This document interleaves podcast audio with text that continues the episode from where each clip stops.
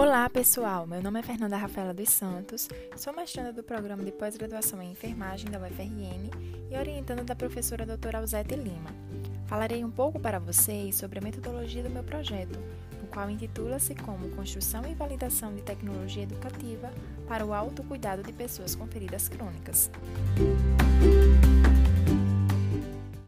Trata-se de um estudo metodológico de abordagem quantitativa a presente pesquisa será desenvolvida no Departamento de Enfermagem da Universidade Federal do Rio Grande do Norte, vinculado ao Centro de Ciências da Saúde. Para operacionalizar a elaboração da cartilha educativa, será utilizada a revisão integrativa. Já para a validação do conteúdo e aparência da cartilha, será enviada aos juízes um instrumento correspondente à análise de cada item da referida cartilha, no qual haverá uma escala do tipo Likert com base em quatro alternativas: 1 para irrelevante, 2 para parcialmente relevante, 3 para relevante e 4 para extremamente relevante. A revisão integrativa será realizada em bases de dados nacionais e internacionais, sendo elas a Lilacs, Medline, Corpus, Cielo e Crocane. Após a construção da cartilha, ocorrerá a seleção dos juízes, no qual serão escolhidos 19, obedecendo aos critérios de Pasquale e et al. 2010, que recomenda para validação de conteúdo o mínimo de 6 e o máximo de 20 juízes.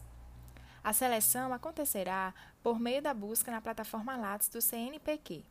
Serão selecionados com base nos seguintes critérios de inclusão: área da saúde, prática clínica de no mínimo um ano ou pesquisa desenvolvida na área de feridas crônicas nos últimos cinco anos, além de publicação na área de feridas crônicas em periódicos nacionais e internacionais nos últimos cinco anos.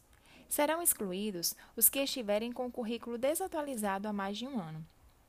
Após seleção, será enviado um convite via e-mail para os juízes com o objetivo de explicar sobre a pesquisa e sua relevância.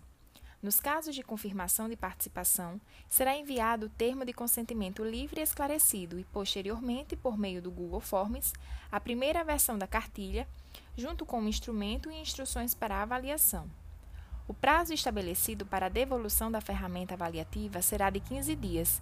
Aos que não cumprirem o prazo, será ressaltada a importância da pesquisa e concedido mais 10 dias.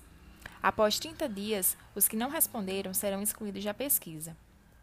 Para operacionalizar a validação de conteúdo e aparência, será empregada a técnica Delphi, que se fundamenta em uma unanimidade entre os juízes e para isso são realizadas quantas rodadas forem necessárias, até a obtenção de uma concordância sobre o material analisado.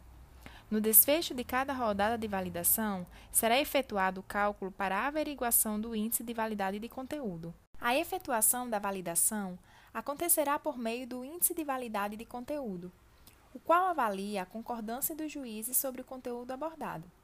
Para tanto, será utilizada a escala do tipo Likert, na qual as questões com pontuação 1 serão excluídas e com pontuação 2 alteradas. O cálculo do IVC é efetuado por meio da somatória das pontuações 3 e 4, para assim dividir o valor encontrado pelo total de respostas.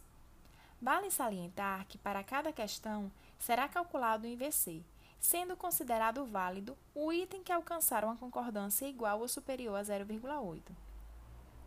A pesquisa será submetida ao Comitê de Ética e Pesquisa da Universidade Federal do Rio Grande do Norte.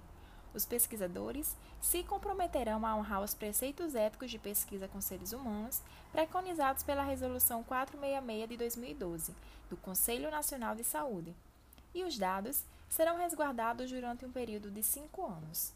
A disciplina de metodologia da pesquisa enfatizou que a metodologia de um projeto deve abordar a forma correta da coleta dos dados e que tão importante quanto isso é que o trabalho seja possível de ser realizado. Além disso, trouxe contribuições bastante esclarecedoras, que ajudou a sanar algumas dúvidas, como, por exemplo, que a classificação das pesquisas variam a depender de vários aspectos e da referência adotada, fazendo-se necessário que o pesquisador escolha a que mais se aplica ao seu estudo. Por fim, explanou todas as etapas que devem fazer parte das pesquisas quantitativas. Dessa forma, contribuiu para que eu revisasse meu projeto.